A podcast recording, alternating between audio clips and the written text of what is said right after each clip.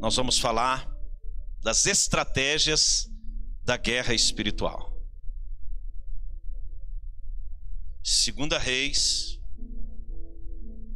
capítulo 18, verso 13 em diante.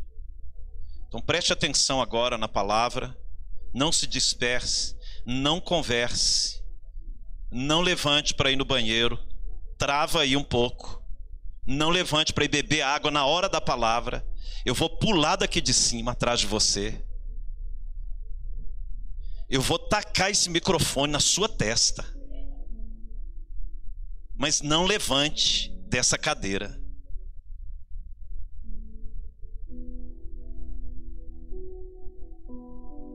demônio do alfinete, seja repreendido em nome de Jesus. Parece que tem alguém que toma umas alfinetadas na bunda na hora da pregação da palavra. Não dá para entender isso.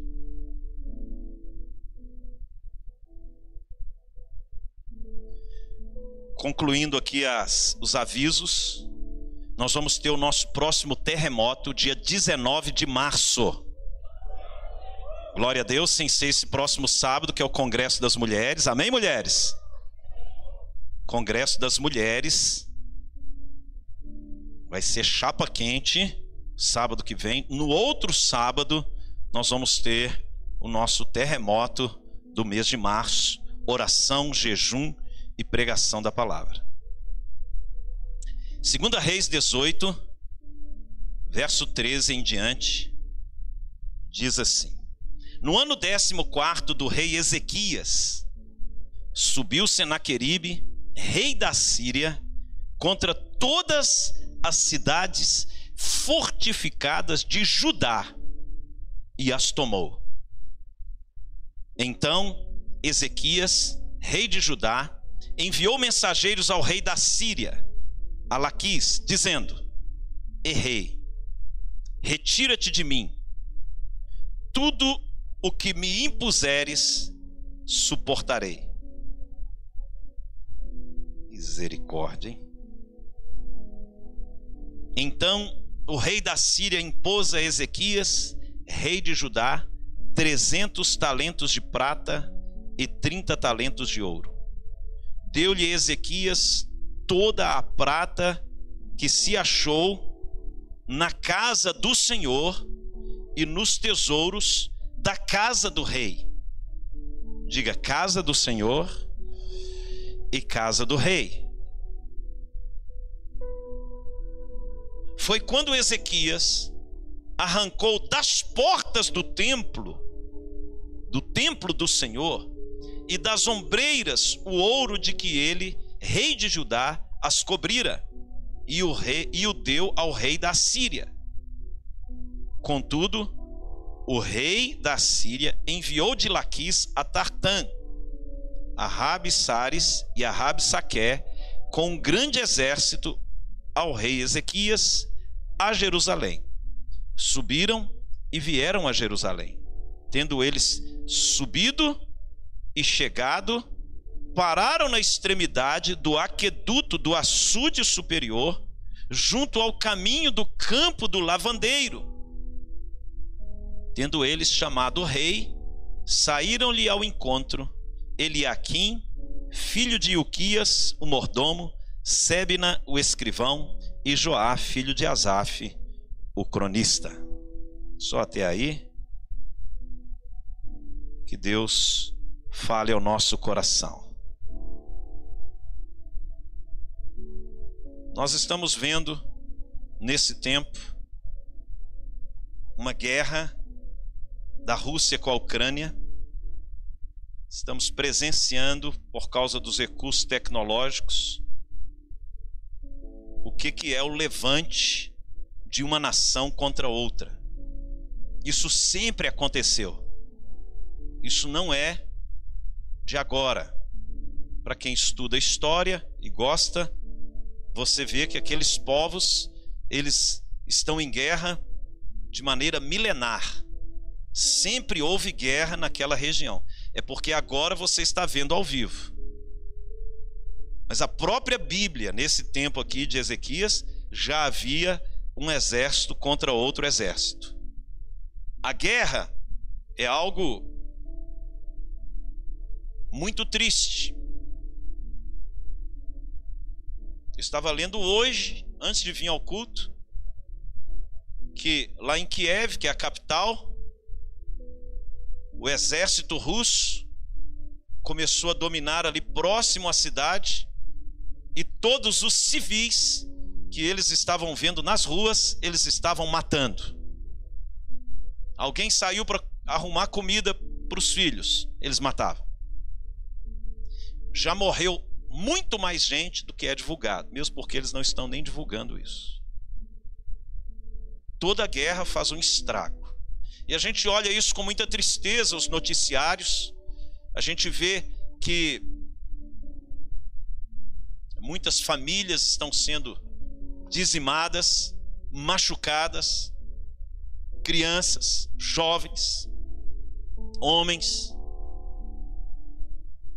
Você vê na internet, esses dias derrubaram um helicóptero russo, alguém morreu.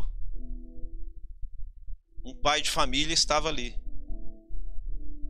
Sempre no aspecto da guerra tem pessoas morrendo, coisas se perdendo, sendo destruídas.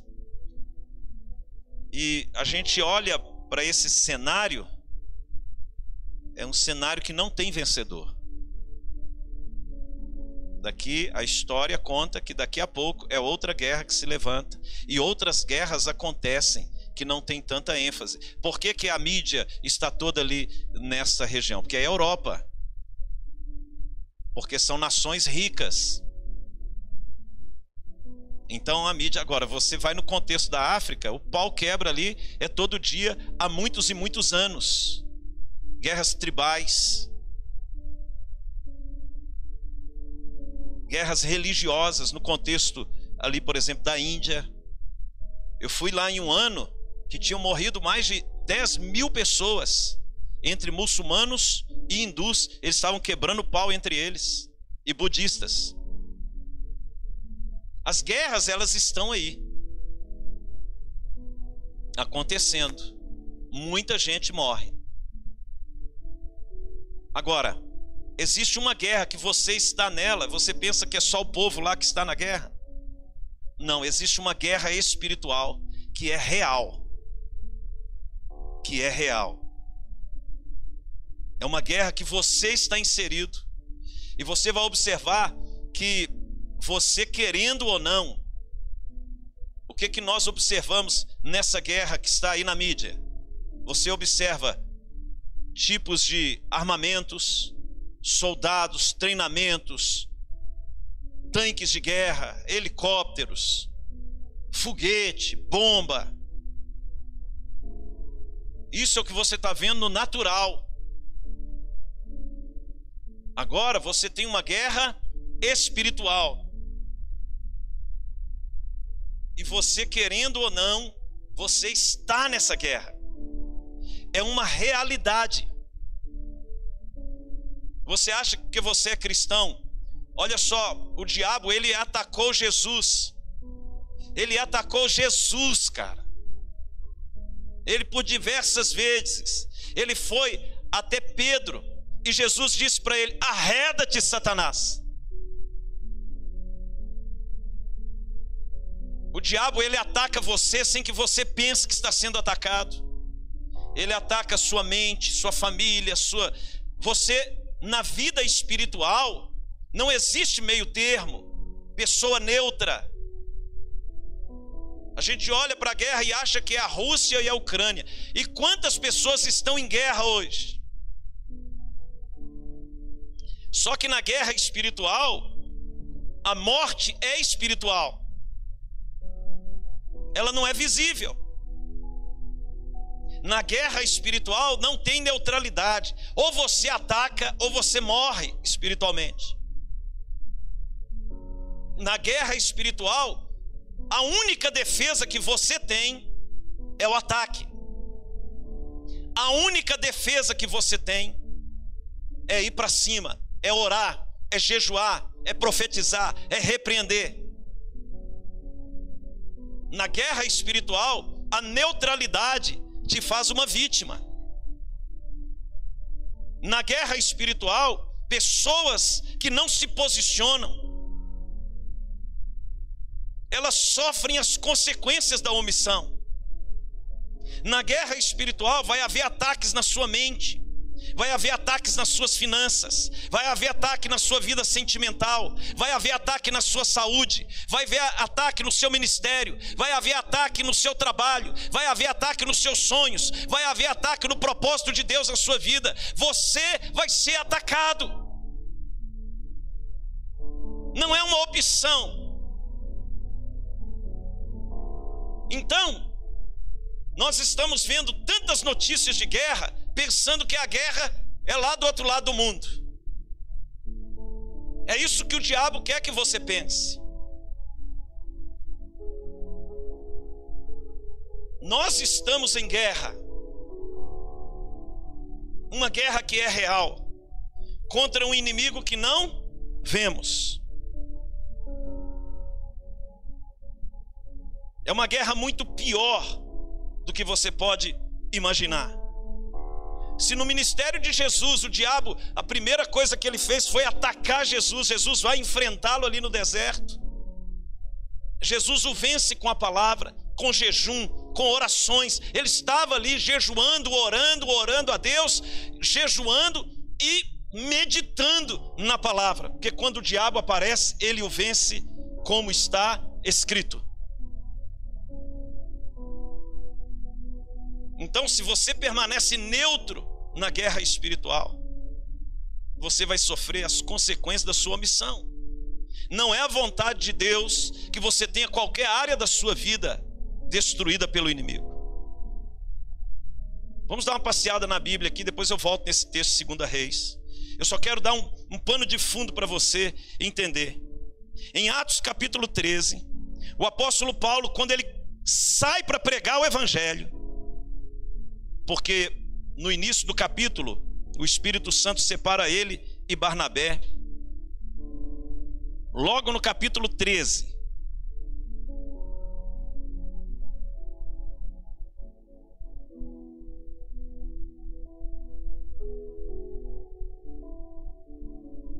Estão comigo ou não? Vamos pegar aqui do verso 2 primeiro. E servindo eles ao Senhor, e jejuando, disse o Espírito Santo: Separai-me agora Barnabé e Saulo para a obra que os tenho chamado. Pula aí para o verso 7. Verso 6. Havendo atravessado toda a ilha de Pafos, encontraram um certo judeu mágico, falso profeta, de nome Bar Jesus, o qual estava com o procônsul Sérgio Paulo, que era homem inteligente. Este, tendo chamado Barnabé e Saulo, diligenciava para ouvir a palavra de Deus. Tinha um cara com fome da palavra, Saulo e Barnabé pregando. Olha o verso 8. Mas opunha-se-lhes Elimas, o mágico, porque assim se interpreta o seu nome, procurando afastar da fé o procônsul. Todavia, Saulo, também chamado Paulo, cheio do Espírito Santo, fixando nele os olhos, disse: ó filho do diabo, cheio de todo o engano e de toda malícia, inimigo de toda, de toda justiça, não cessarás de perverter os retos caminhos do Senhor? Pois agora, eis aí, está sobre ti a mão do Senhor e ficarás cego. Paulo era chapa quente também. Não vendo o sol por algum tempo. No mesmo instante,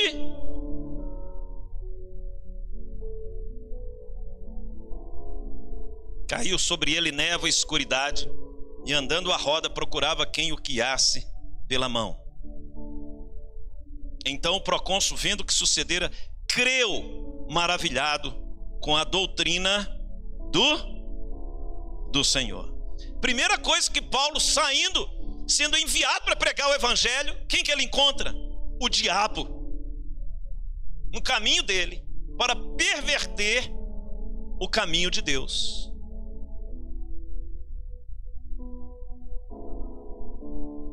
Já começou debaixo de guerra. Olha em Atos capítulo 16, que é a base do nosso terremoto. Terremoto, para quem não sabe, é um período de oração, jejum aqui na igreja, de seis da manhã às seis da tarde. Atos 16.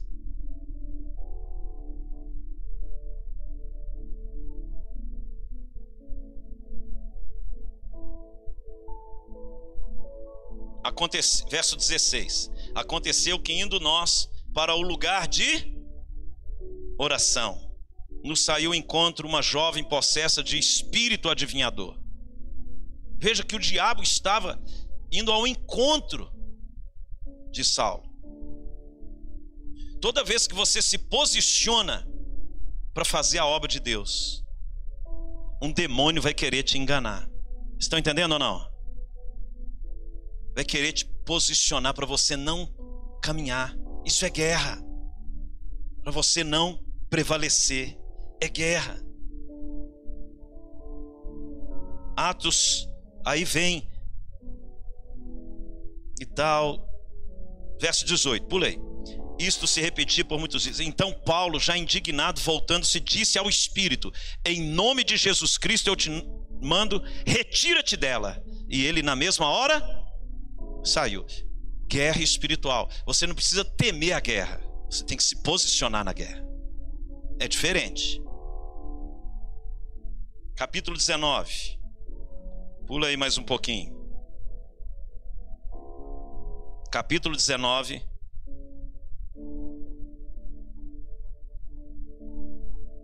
verso 11. E Deus, pelas mãos de Paulo, fazia milagres extraordinários, a ponto de levarem os enfermos lenços e aventais do seu uso pessoal, diante dos quais as enfermidades, as enfermidades fugiam das suas vítimas e os espíritos malignos se retiravam. Se retiravam. Eu estou falando do ministério de Paulo. No ministério de Jesus era libertação o tempo todo. No ministério de Paulo era guerra o tempo todo. Você pode pegar o ministério de Pedro, pode pegar qualquer ministério dos apóstolos na Bíblia, você vai ver oposição espiritual. Conosco não vai ser diferente. O que acontece é que a igreja pensa que a guerra espiritual, ela você tem que orar só quando ela você está passando alguma situação. Meu irmão, esse demônio, ele é pior do que você pensa. Uma das estratégias do diabo é fazer você pensar que você não está em guerra, para você não se levantar contra ele. Vou repetir o que eu disse no início. Não há neutralidade no mundo do espírito. Você está em uma guerra. Não existe essa ideia. Não mexe com o diabo, que ele não mexe com você. Ou você se posiciona em oração, em jejum, em estratégias que nós vamos falar aqui, ou você vai ser vítima da ignorância. Tiago capítulo 4, vamos lá para ver o conselho que Deus, através de Tiago, dá. Tiago 4, verso 7. Diz o texto: Sujeitai-vos, portanto, a Deus, mas resisti ao diabo, e ele fugirá de vós. Esse resistir, esse posicionar contra a guerra espiritual, em oração, na palavra, em jejuns. Glória a Deus. É um posicionamento que você tem que ter é um posicionamento e isso não acaba. Isso é o seu estilo de vida. Você está em guerra. Essa guerra aí só serviu para aflorar o que muita gente não entende, não enxerga. Se você não se posiciona, você morre no caminho. Então nós vamos entender aqui alguns aspectos para para a estratégia de guerra. Número um, Deus estabeleceu princípios de proteção para a guerra espiritual. princípios que trazem proteção à sua vida. Princípios que trazem proteção na batalha.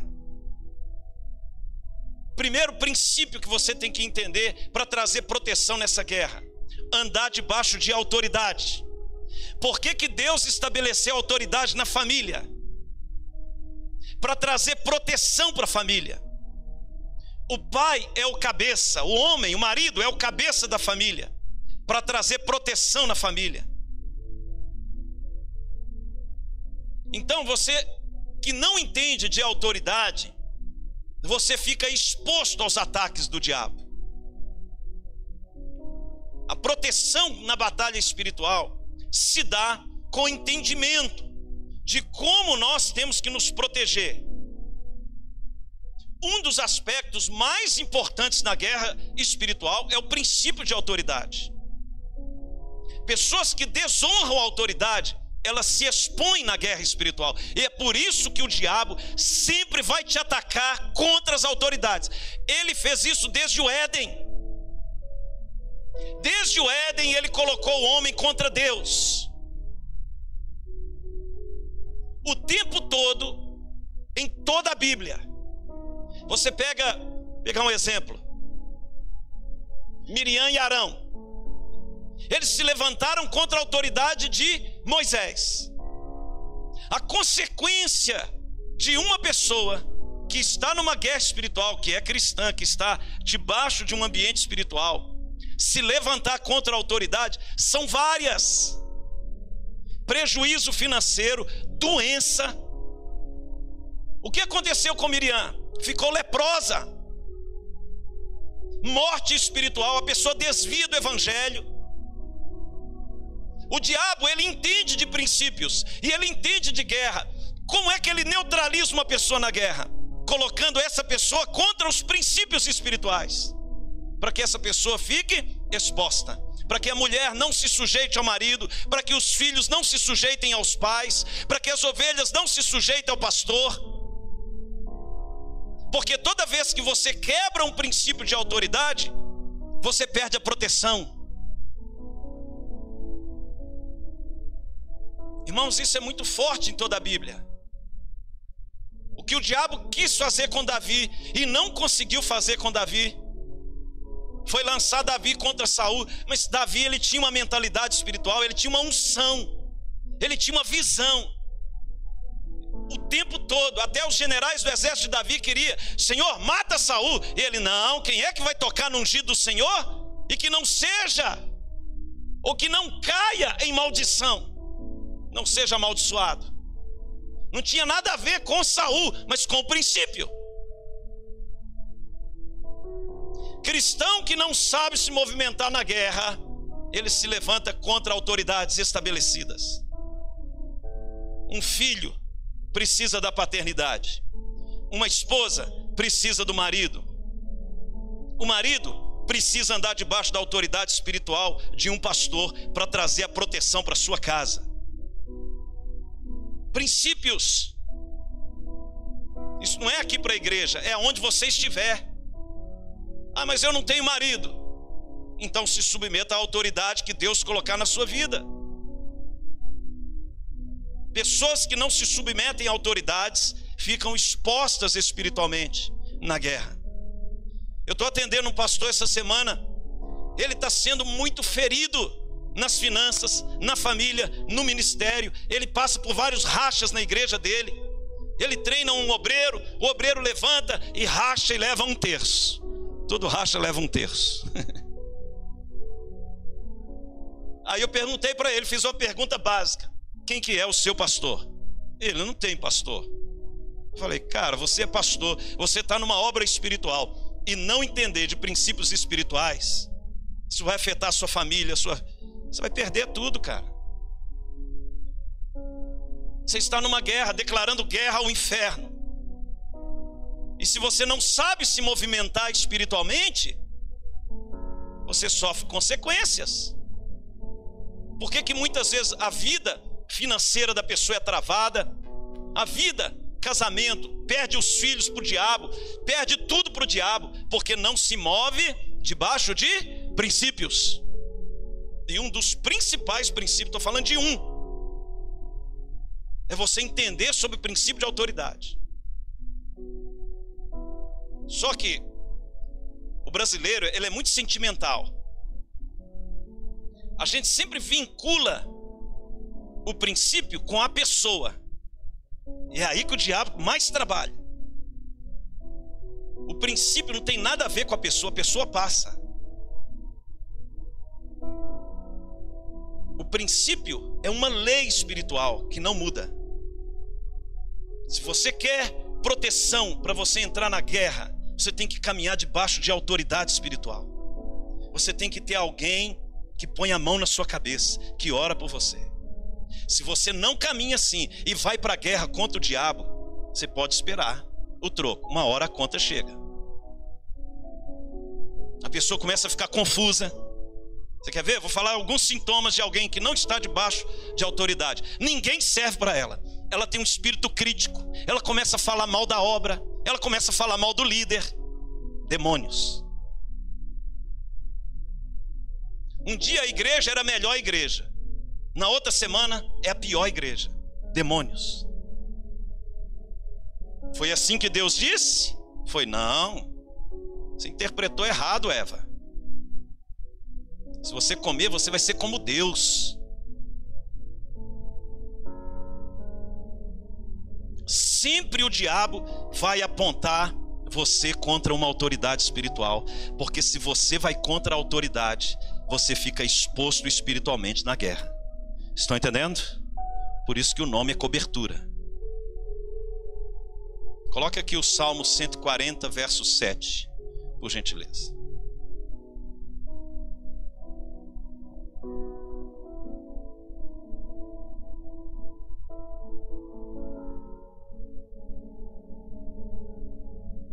Ó Senhor, força da minha salvação, tu me protegeste a cabeça no dia da batalha.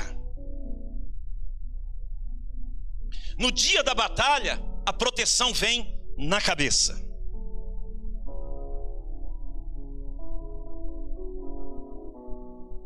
Quando Paulo escreve sobre a armadura do espírito,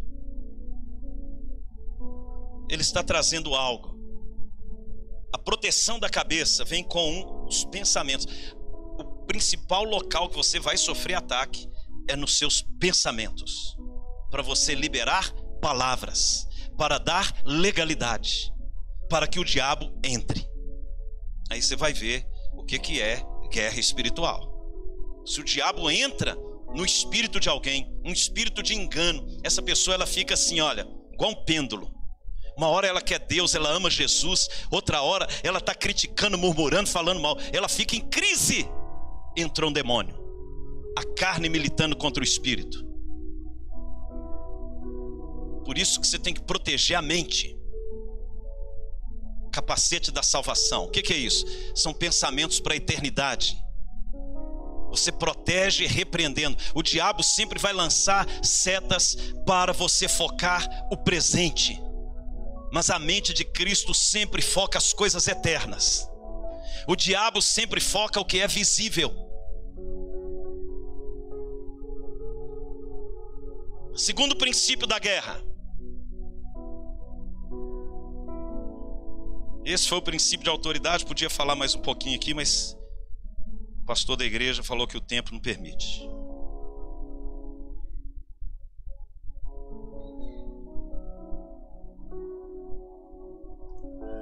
Primeiro, ataque é na mente. Segundo, no coração. Ele vai colocar sentimento de medo. Medo. Insegurança.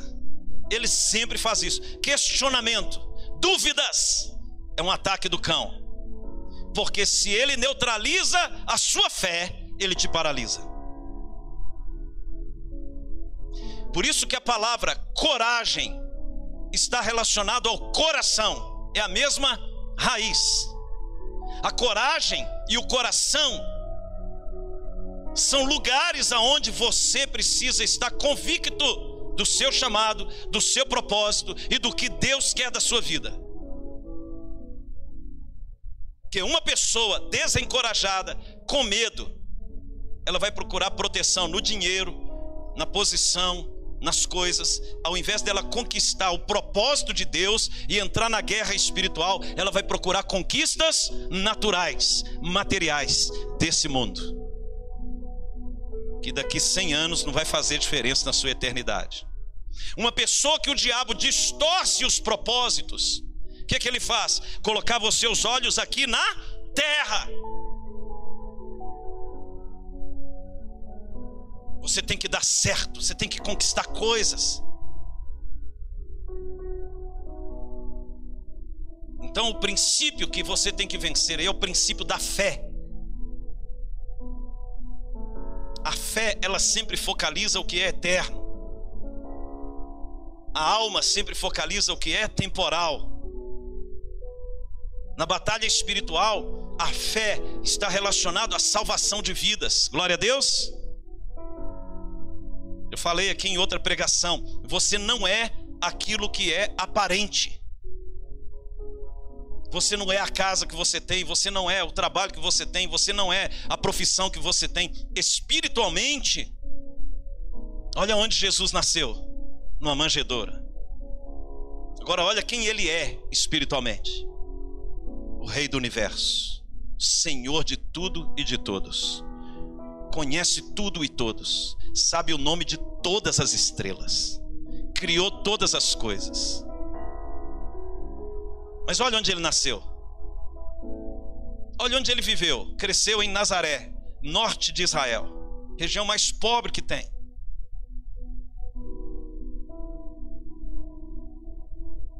Olha onde ele cresceu em Nazaré. Onde, olha aonde ele foi começar o ministério dele. Em Cafarnaum, Tiberíades, Mar da Galileia. Ele começa o ministério dele na região mais pobre, próxima a Nazaré. Por quê? Jesus nunca se baseou naquilo que é visível. E por que que você está procurando as coisas que são visíveis? Você não é o que você vê no espelho. Você não tem o saldo da sua conta bancária. Os sonhos que Deus tem para nós são eternos, de uma obra eterna. Mas você tem que se posicionar. Quantos pastores estão aqui hoje? Pastoras que estão parados. Nós estamos falando aqui de ganhar almas, de libertar cativos, de curar enfermos. Pessoas que estão anos na igreja poderiam hoje estar libertando, salvando, tirando pessoas das mãos do diabo, mas o diabo enganou você para você conquistar coisas, quebrou a sua fé. Uma palavra que você recebeu de Deus, nem você acredita nela mais. Como é que você vai fazer guerra com o diabo se nem você acredita em você? Na estratégia da guerra, o diabo, ele faz você pensar sobre você quem você não é aos olhos de Deus.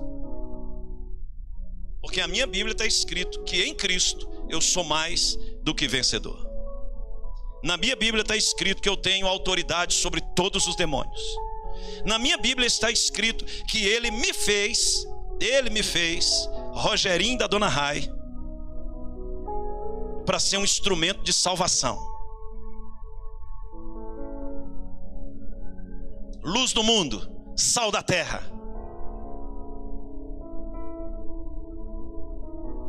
Vão em meu nome, eu estarei com vocês todos os dias. Não precisa ter medo de nada, não. Eu e você somos maioria na guerra. Mas se você não acredita nisso, o diabo te derrubou sem que você percebesse. Você quebrou o princípio da fé de acreditar no seu chamado. Eu estou acreditando que nós vamos salvar pelo menos mil almas para Jesus. Nós vamos ganhar, vamos levar vidas ao encontro com Deus. Deus nos deu um sítio, nos deu uma igreja grande, nos deu um pastor bonito. Tem que ter um propósito. É ou não é, Cristiane? Fala que não para você ver. Olha lá, tá até chorando, irmãos. Olha lá. Está chorando, meu bem? Fica assim não. Você quer dinheiro? Não. Pede seu pai, ué. É ali, ele ali. Então, você foi chamado para ser um príncipe de um reino. Mateus 12, Jesus fala algo. Se eu expulso demônios pelo dedo de Deus, é chegado o reino de Deus. E quem governa é Deus sobre a sua vida. Quem governa sobre a minha vida é Deus, porque o reino dele chegou. E se o reino dele chegou, é ele que me governa, não é o medo, não é as circunstâncias, não é a conta bancária, não é o que as pessoas pensam que eu sou, é Deus que governa a minha vida.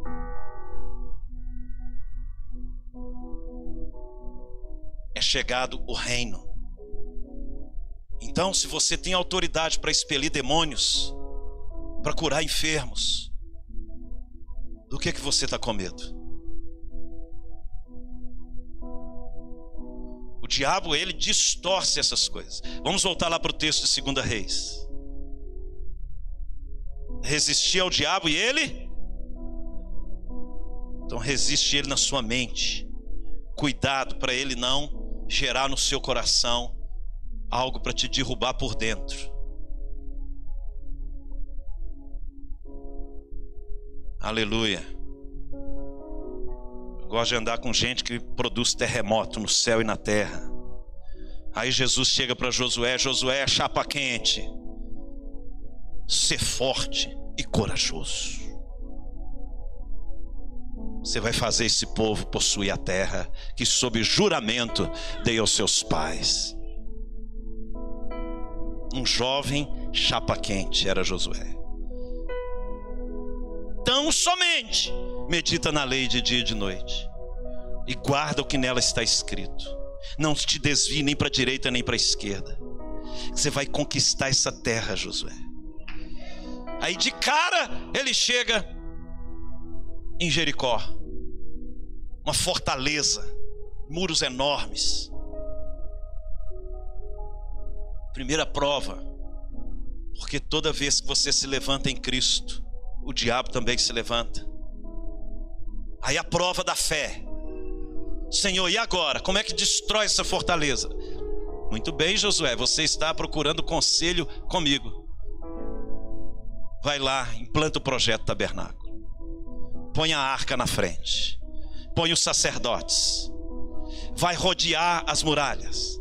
Produz uma medida. Chama o povo para oração sete horas da manhã. Abre uma sala de oração na igreja, Josué.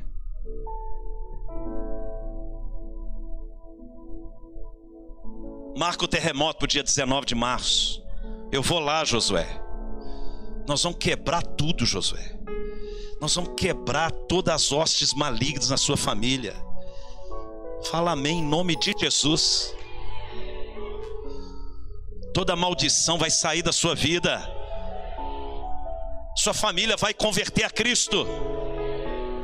Você vai ver sua família sendo batizada lá no sítio da igreja. E você lá dentro da piscina, que eu não vou entrar naquela água fria sozinho. Ser forte e. Olha a palavra que Deus deu para Josué. Aí vem o diabo, segunda Reis 18.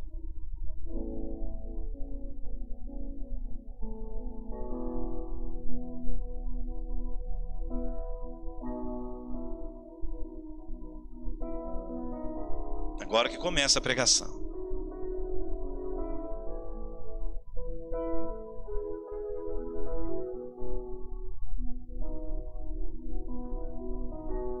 No ano 14, verso 13. No ano 14 do rei Ezequias. Subiu Senaqueribe, rei da Síria, figura do diabo, contra todas as cidades fortificadas de Judá, e as tomou. O que é uma cidade fortificada? de Judá. Eram as cidades do povo de Deus. Vou repetir: o diabo sempre estará em guerra com você, cidade fortificada. Agora, se ele vai te tomar ou não,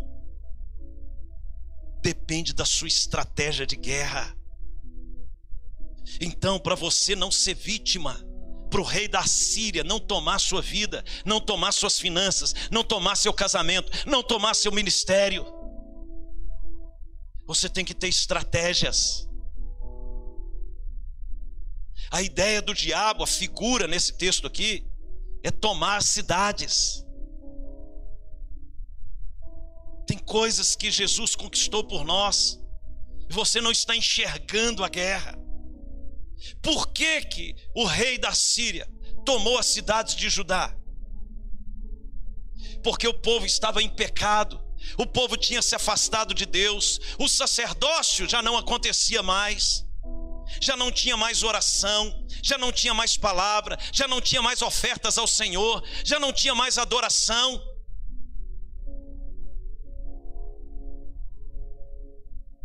O diabo veio com um exército. Sabe o que que Ezequias fez? Olha o verso 14. Então Ezequias, rei de Judá, enviou mensageiros da Síria a Laquis, dizendo: Errei, retira-te de mim. Ele era um cagão medroso. Por que, que a pessoa fica com medo? Porque ela perdeu a comunhão com Deus.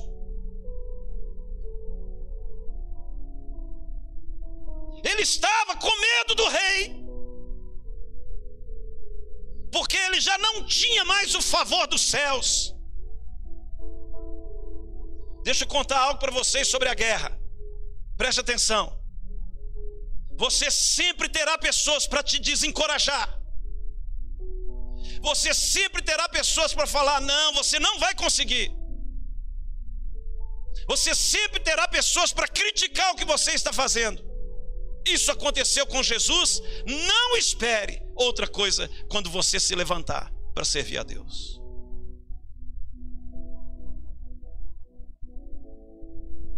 Se eu fosse ouvir o que eu já ouvi, em relação ao meu chamado e ministério, eu não estaria aqui hoje. Bolada nas costas. Você pode preparar que o diabo sempre tem um Judas para tentar te derrubar. Ele sempre tem alguém que você confia para te negar na hora que você mais precisa. Por isso que você tem que ter convicção de que quem te chamou foi Deus. Que o dia que você tomar bolada nas costas, pessoas que comeram na sua casa, sair falando mal de você, para você não abalar sua fé. Porque esse espírito de trairagem, ele continua operando para tentar desarticular a obra de Deus. Agora, ai desses Olha o final de Judas que você vai entender a história. O que aconteceu com ele? Ele ficou com medo. Retira-te de mim. Não vem para cá não. Tudo que me impuseres suportarei. Olha a conversa do cara, velho. Verso 14.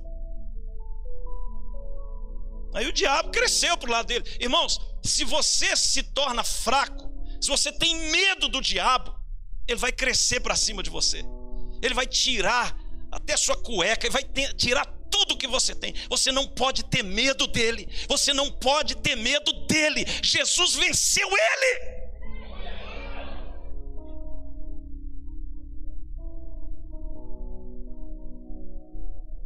Eu já falei isso para ele e vou falar de novo.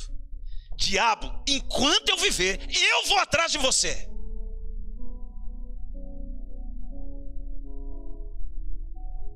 Você não precisa vir para o meu lado, que eu vou te perseguir. Nossa guerra é pessoal.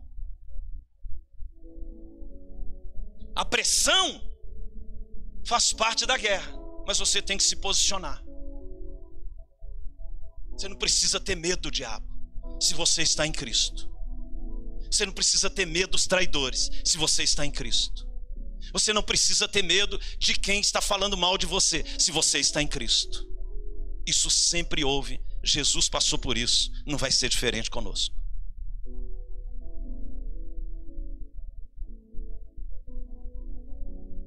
Tem 27 anos que eu prego o Evangelho. Pelo menos três ou quatro vezes por semana. Então você pode entender que essa guerra não é de hoje.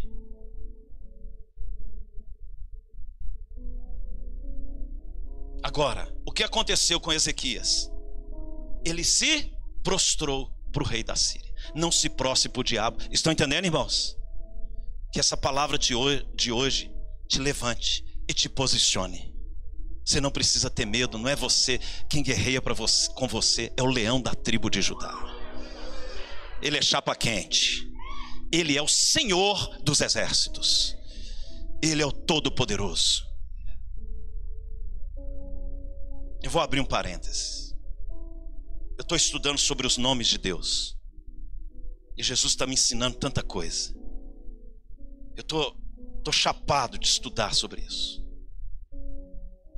Porque os nomes de Deus, eles são colocados sobre os seus filhos. Veja bem. Deus é um. E ele tem vários nomes. Cada nome de Deus que é colocado sobre um filho é um nome que você carrega. Por isso você vai ver na sua caminhada o tempo todo a questão do nome. Em toda a Bíblia tem a ver o nome. O nome de Saulo para Paulo mudou o nome, de Abra Abrão para Abraão mudou o nome. Ele colocou a letra do nome dele em Abraão. Ele coloca o nome dele nos filhos. Ele coloca o Deus da justiça, o Deus que cura, o Deus que provê, o Deus da bandeira, o Deus da guerra. Ele coloca os nomes dele sobre os seus filhos. Quando Deus coloca o nome dele em você, ele libera mais uma carga de unção, de sabedoria, de autoridade, de anjos, de armas. Se você antes lutava com um canivete, agora ele coloca um torpedo na sua mão. Porque o nome que você carrega, você carrega um nome. Quando Jesus estava falando sobre o nome, em meu nome, em meu nome expelirão demônios, em meu nome curarão os enfermos, em meu nome vão pedir coisas ao Pai, Ele vai te dar, em meu nome, eu vou colocar em vocês meu nome. Quando o Apocalipse fala sobre o nome, que você vai ter o nome dele na testa. O diabo olha para você e ele sabe o nome que você carrega. Você tem um nome espiritual. É o nome do Filho de Deus. É o nome que é sobre todo nome. Por isso que o nome de Jesus é sobre todo nome, porque os nomes eles têm níveis. E o nome de Jesus está acima de todo nome. Tem nome que é lá embaixo, tem nome que é no meio, tem nome que é aqui, e o nome dele está acima de todo nome. Porque quando você está selado com o nome dele, você está assentado nos lugares celestiais. Assentado ali não é de colocar a bundinha na cadeira, está posicionado, assentado, de assentamento, de posicionamento. Assentado nas regiões celestiais em Cristo.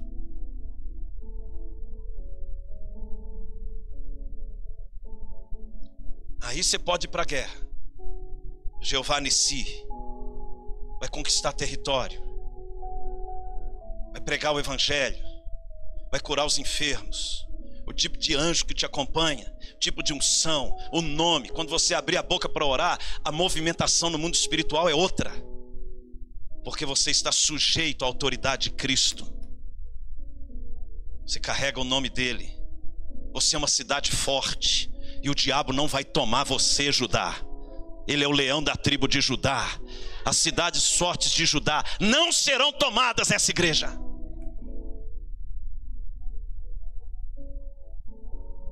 Porque Deus vai levantar uma geração de guerreiros nesse lugar. Se eu pudesse falar a visão que Deus já me deu, irmãos.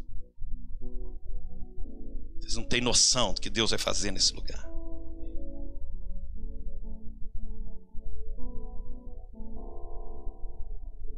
Ezequias. Sabe de onde ele tirou a prata e o ouro? Da casa do Senhor. Casa do Senhor é o ministério, casa do rei é o seu coração. Sabe de onde o diabo tira? Ele mata o seu ministério. Primeira coisa, que uma pessoa que está debaixo da influência de Satanás, ela se torna estéril no reino. Ele rouba os tesouros da casa do Senhor. Ela não se envolve com as coisas do reino mais. Os tesouros da casa, o diabo te engana para te neutralizar. Ele quer que você pense que o seu problema é com o vizinho. Guarde algo na sua vida. Sua luta não é contra as pessoas. Nunca será contra as pessoas. Ele rouba. Sabe de onde Ezequias tirou o ouro? Olha aí que você vai ver. Verso 15: Deu-lhe Ezequias toda a prata que se achou na casa do Senhor. O que é prata na Bíblia? Redenção, salvação, resgate, preço pago pela salvação de alguém. Quando Ezequias ele entrega a prata para o rei da Síria, para Senaqueribe, ele estava entregando a capacidade de salvar vidas.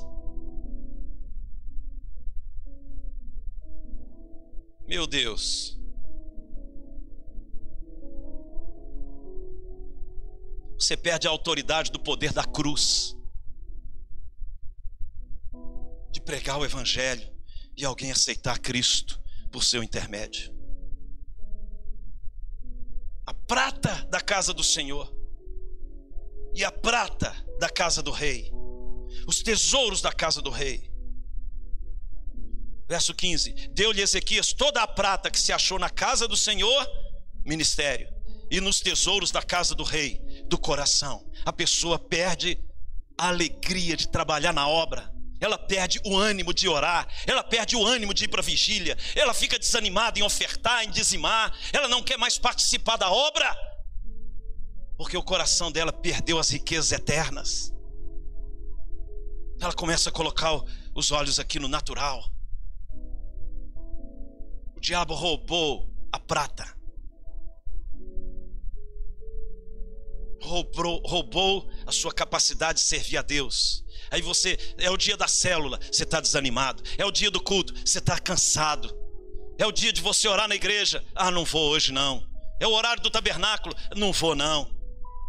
É o dia de você visitar alguém para pregar a palavra de Deus. Não vou mais não. Aí você tem um chamado para trabalhar com casais. Eu não vou mais crianças, não vou mais. Roubou e você não percebeu.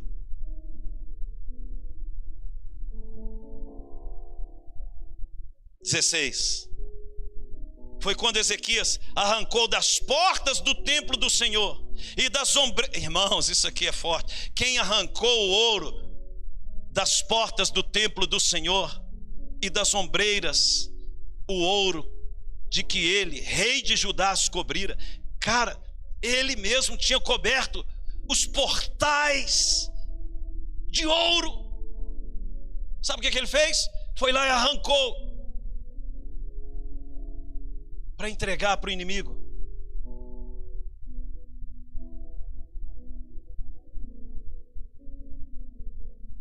Acabou os portais. Seu ministério acabou, seu dom de cura foi embora, seu dom de pregar a palavra, a unção foi embora, foi embora. Aquela adoração que tocava os céus, os portais foram arrancados, as riquezas, a glória não se viu mais em Jerusalém. Ezequias, um rei que é a figura de crentes que se entregam ao inimigo que não, que sofre um ataque em qualquer área da vida, casamento, finanças, saúde, e paralisa.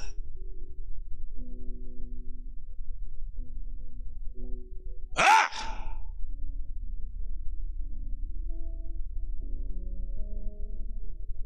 Nós temos um Jesus poderoso que habita em nós. Você não sabe quem habita em você. Você soubesse, você jamais teria medo do diabo. Se você o conhecer, se você souber quem é que está aí,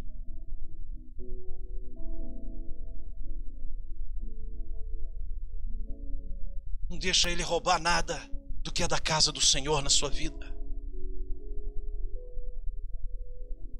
Vai para o fight com ele. Você não vai pegar o que Jesus conquistou e colocou na minha vida.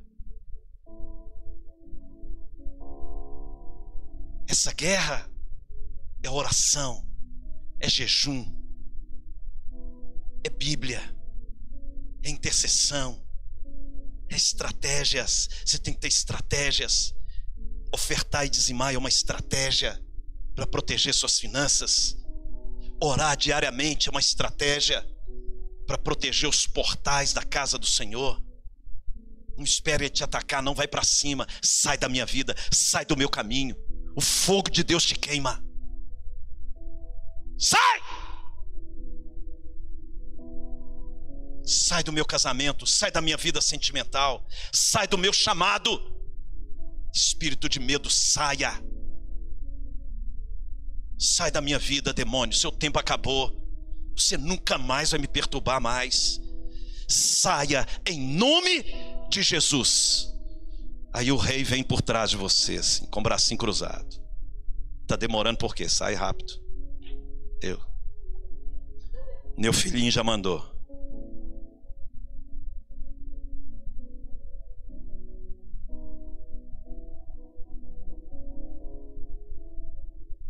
Preste atenção que o diabo, ele quer roubar as riquezas. Ele quer roubar seu casamento, sua família, seu ministério sua saúde, sua alegria, seu fogo, sua unção. Ele quer roubar a sua vida. Você antes era tão avivado para servir a Deus, tão apaixonado. Cadê? Cadê esse fogo?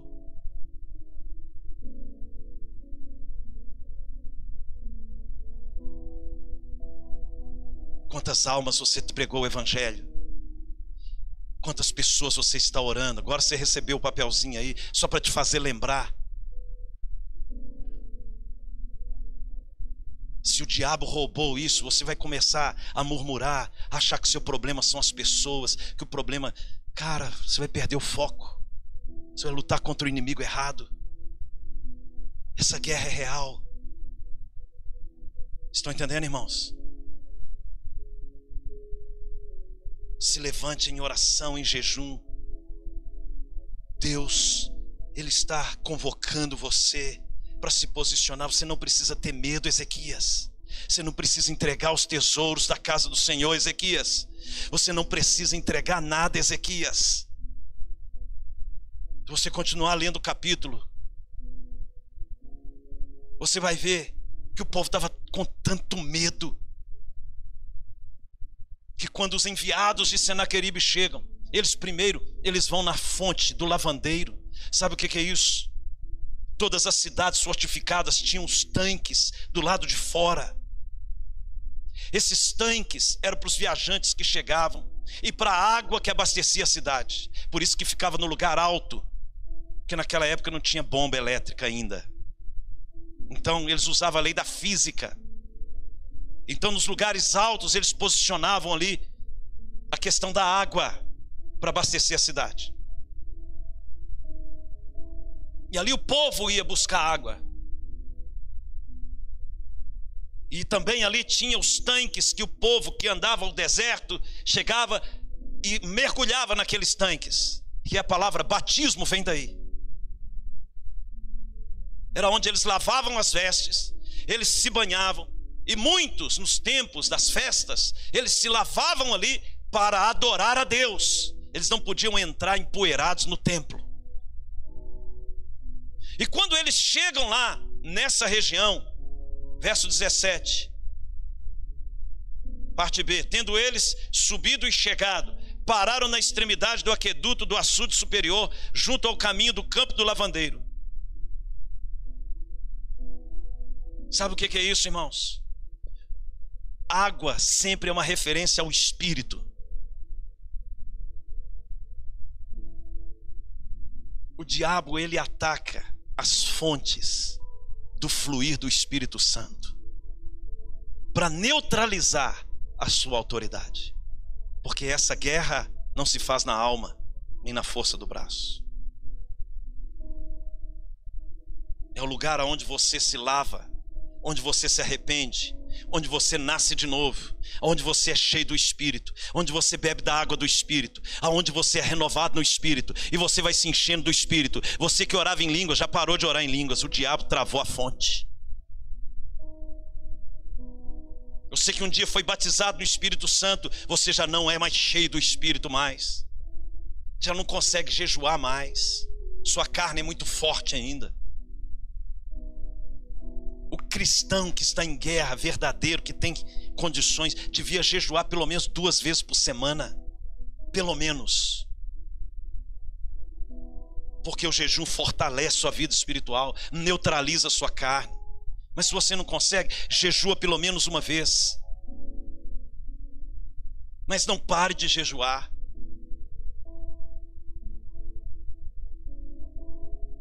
Castas de demônios que só saem com oração e jejum. O açude superior foi neutralizado. Verso 19. Olha só a afronta. Rabsaque lhes disse: Dizei a Ezequias: Assim diz o sumo rei, o rei da Síria. Que confiança é essa em que te estribas? Olha a afronta do diabo.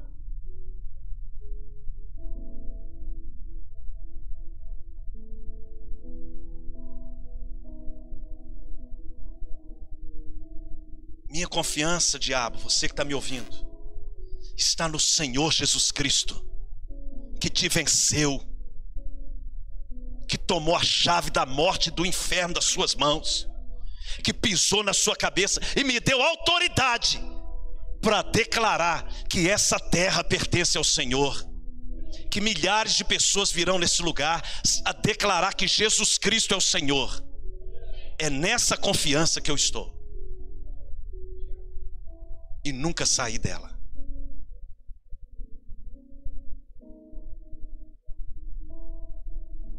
Olha a afronta do diabo. Verso 20. Bem posso dizer-te que teu conselho e poder para a guerra não passam de vãs palavras. Em quem, pois, agora confias para que te rebeles contra mim? Confias no Egito? Esse bordão de cana esmagada? O qual, se alguém nele apoiar-se, lhe entrará pela mão e traspassará, assim é Faraó, rei do Egito, para com todos os. Cara, isso aqui é muito forte. O próprio diabo falando, você que confia no Egito, pessoas que têm chamado e se voltaram para o Egito.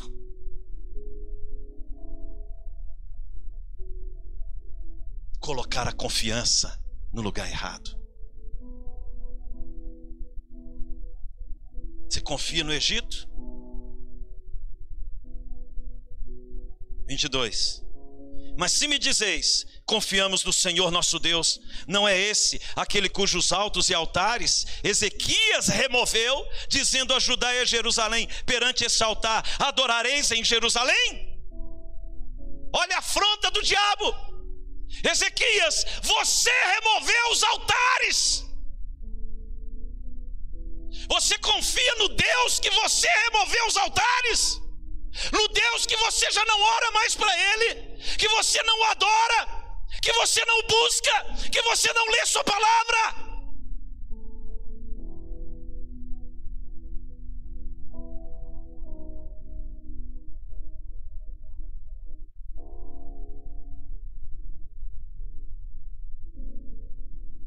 Agora, se você se enche do Espírito, medita na lei de dia e de noite, você está orando em línguas todo o tempo, você está buscando a Jesus, se submetendo à palavra, você está protegendo sua casa, culto familiar, você está ministrando a palavra, oferta, dizima, você adora a Deus, aonde você vai, o que, que você tem a temer? Se submete às autoridades, entende as leis do reino, você vai temer o que, meu irmão?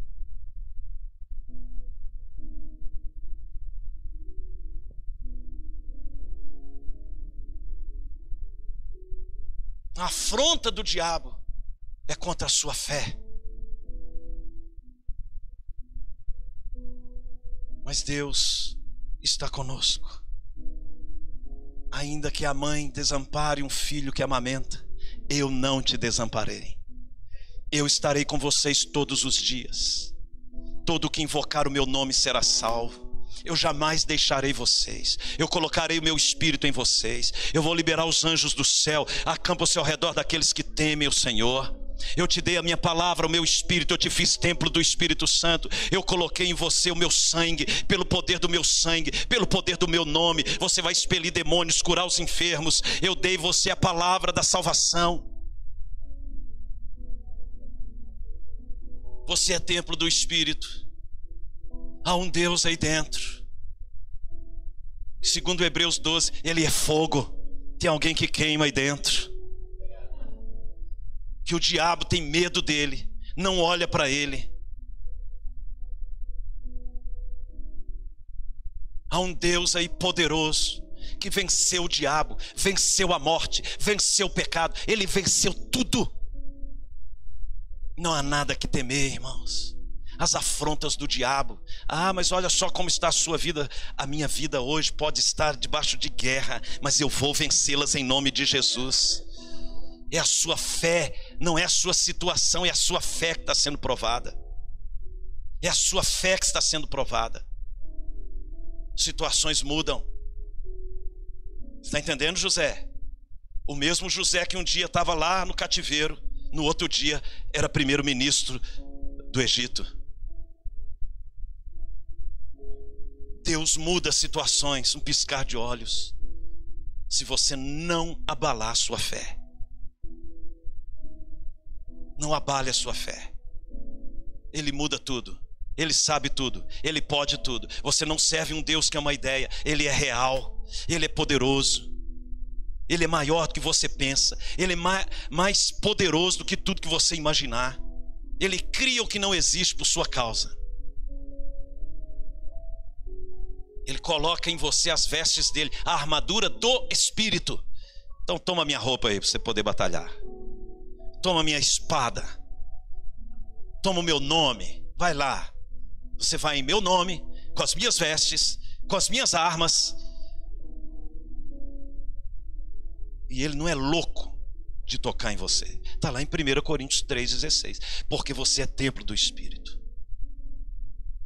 Quem é que vai ser louco? Qual demônio que vai ser louco? Eu já expulsei muito demônio. Uma vez o diabo falou assim: eu ia expulsar ele, na hora que eu ia expulsar ele, estava numa moça endemoniada, aí eu, em nome de Jesus, ele falou assim: Hoje eu te vi.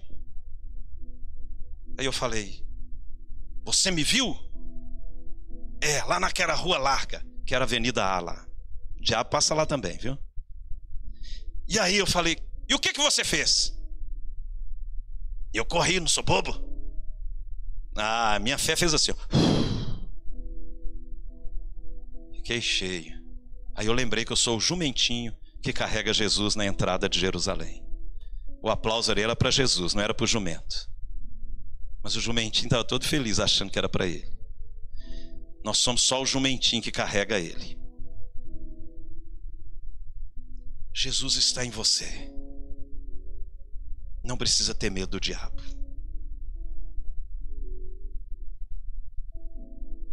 Não deixe ele roubar nada. Ele não vai tirar nada do que é seu, do que é meu. Ele não vai tocar nos meus filhos. Ele não vai tocar na minha esposa. Ele não vai tocar em nada dessa igreja. Ele não vai tocar em ninguém que está debaixo da minha autoridade. Eu já falei isso para ele. Você não vai tocar em ninguém. O sangue de Jesus está sobre esse ministério. Essa obra é consagrada a Cristo. Desde quando eu comecei esse ministério. Os rebeldes você pode levar para você e deixa que. Porque Paulo fez isso. Entregou Alexandre para Satanás dar nele um cacete para ver se convertia. Mas aqueles que querem servir a Deus, nesse lugar, vão servir a Jesus. E nós vamos alcançar muitas vidas para Cristo. E isso é só o começo. Bendito seja o Senhor. Bendito seja Jesus. Feche os seus olhos. Hoje é dia de Santa Ceia. Hoje é dia de aliança renovada. Hoje é dia de você ter as estratégias restauradas. Sua vida de oração, como está? Só ouça o que eu estou dizendo. Sua vida de jejum. Não baixe a guarda. Nós estamos lendo 1 Coríntios nessa semana. Escola bíblica hoje foi uma grande bênção, tinha um grande número de pessoas aqui. Estamos estudando 1 Coríntios. Hoje eu dei uma aula panorâmica de 1 Coríntios. Semana que vem vamos continuar estudando a palavra, lendo 1 Coríntios, jejuando e orando. Ah, eu não posso ir na igreja nesse horário. Ore na sua casa, mas ore pelo menos uma hora todo dia. Desliga essa porcaria desse celular um pouco. Vai buscar Deus. Se levante em adoração. Deus está te chamando para ser um guerreiro, para libertar os cativos, para destruir as obras do diabo. Você não é vítima. Para de ficar com mimimi. Para de ficar com medo do cão. Sua vida não é o retrato dos seus problemas. Problemas passam. Faz parte da guerra. Todos nós temos lutas. Todos nós. Se levante pela fé e guerreie. Não seja omisso. Não faça como Ezequias fez. Eu trouxe esse exemplo aqui, que foi uma palavra que Deus me deu sobre cidades fortificadas que estão sendo saqueadas pelo inimigo.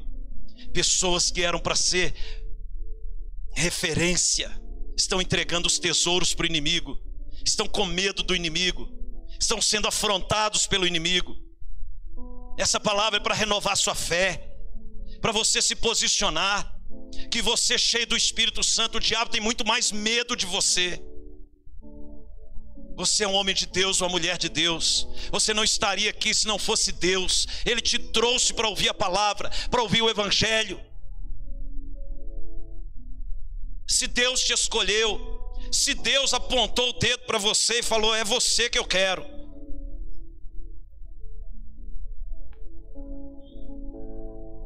O diabo não ia te trazer para a igreja para ouvir uma palavra de guerra espiritual. Agora você tem que se posicionar, meu irmão. Vem o exército da Síria. Cara, você não sabe que para cada demônio tem dois anjos para bater nele. É maior o que está em nós. Que o meu Deus é muito maior que todos os principados das trevas. Baal, rainha dos céus, Mamon, Beuzebu. Vocês não chegam aos pés de Jesus. Maior é o que está em você, meu irmão. Por que, que você está com medo? Por que, que você parou de orar? Por que, que você entregou a prata para o inimigo? Por que, que você não ganha almas mais? Aonde está a sua adoração? Você que era dizimista já não é mais. Você que era ofertante já não é mais. Aonde está o seu coração? Aí estará o seu tesouro. Que, que o diabo está tirando da sua vida? O que, que ele está tirando da sua vida? Ele tirou sua vida de oração? Ele tirou seu, seu fogo para pregar o evangelho, para liderar célula, para discipular pessoas. Ele está tirando sua fé, ele está destruindo seus relacionamentos. Você tem um Deus que, se você se posicionar, Deus pode mudar a sua história, sua vida. O diabo já tinha arrebentado com a minha vida, até o dia que eu entendi que dependia somente de mim, depende só de você também.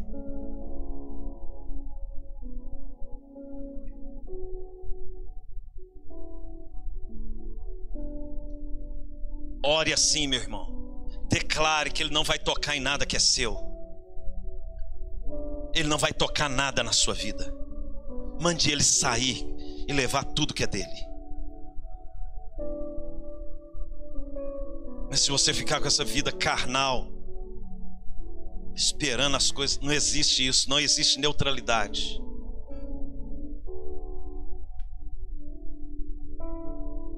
O que está reservado para nós é uma coroa de glória. para ele é o lago que arde em fogo e enxofre. Que está reservado para você é o reino eterno. Que Deus estabeleceu antes da fundação do mundo. Só que no processo existe uma guerra. E bendito seja o Senhor, você está do lado certo. Primeira coisa a fazer com os olhinhos fechados é se arrepender. Se você não tem